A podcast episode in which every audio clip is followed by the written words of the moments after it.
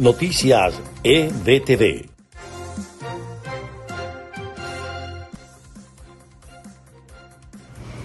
Este es el resumen de Noticias EBTV en podcast. A continuación, las informaciones del martes 16 de febrero.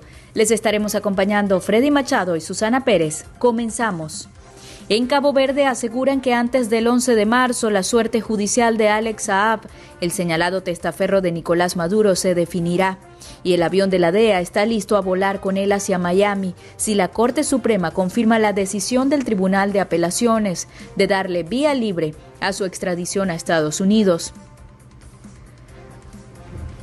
Luis Hidalgo, hasta este lunes alcalde del municipio Boconó del estado Trujillo, falleció a causa de complicaciones asociadas a la COVID-19. La información la confirmó este 15 de febrero Henry Rangel Silva, actual gobernador de la entidad andina.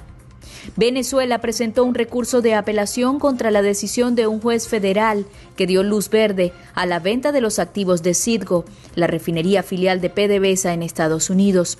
Abogados en representación de Juan Guaidó, reconocido por el gobierno estadounidense como presidente interino de Venezuela, presentaron el viernes la apelación. Luis Almagro, secretario general de la Organización de Estados Americanos, avaló este martes la más reciente lista de presos políticos venezolanos. El listado presentado el lunes por la organización no gubernamental Foro Penal está integrado por 329 prisioneros de conciencia. Ese total se desglosa en 305 hombres y 24 mujeres. Además, 206 son civiles, mientras que 123 son militares. Entre los presos hay 327 adultos y dos adolescentes. En de Estados Unidos, tras su segunda absolución en un juicio político, la mayoría de los republicanos quiere que Donald Trump siga siendo el líder del partido. Así lo ha mostrado una serie de encuestas publicadas esta semana sobre la imagen del magnate, tanto dentro como fuera del ahora espacio opositor. Estados Unidos no descartó responder al ataque con misiles contra sus tropas en el norte de Irak. La Casa Blanca informó que se reserva el derecho a la retaliación, sin embargo, aclaró que no tomará posibles represalias hasta no determinar la autoría del hecho que dejó un muerto y al menos nueve heridos. Tormentas de nieve y frío en Estados Unidos, al menos 11 muertos y más de 4,3 millones de personas sin servicio eléctrico.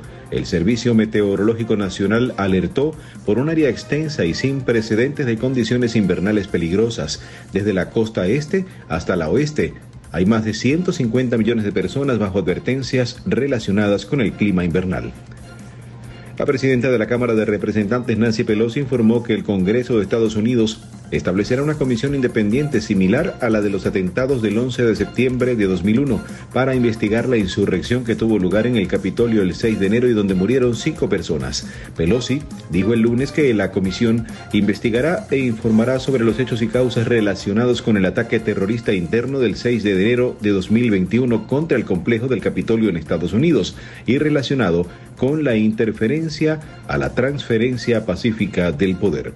Este fue el resumen podcast de EBTV Noticias, preparado por María Gabriela Rondón y narrado por Susana Pérez y Freddy Machado. Les invitamos a mantenerse actualizados con las últimas noticias de Venezuela, Estados Unidos y el mundo a través de nuestra página www.ebtv.online.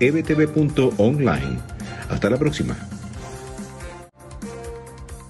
Noticias EBTV.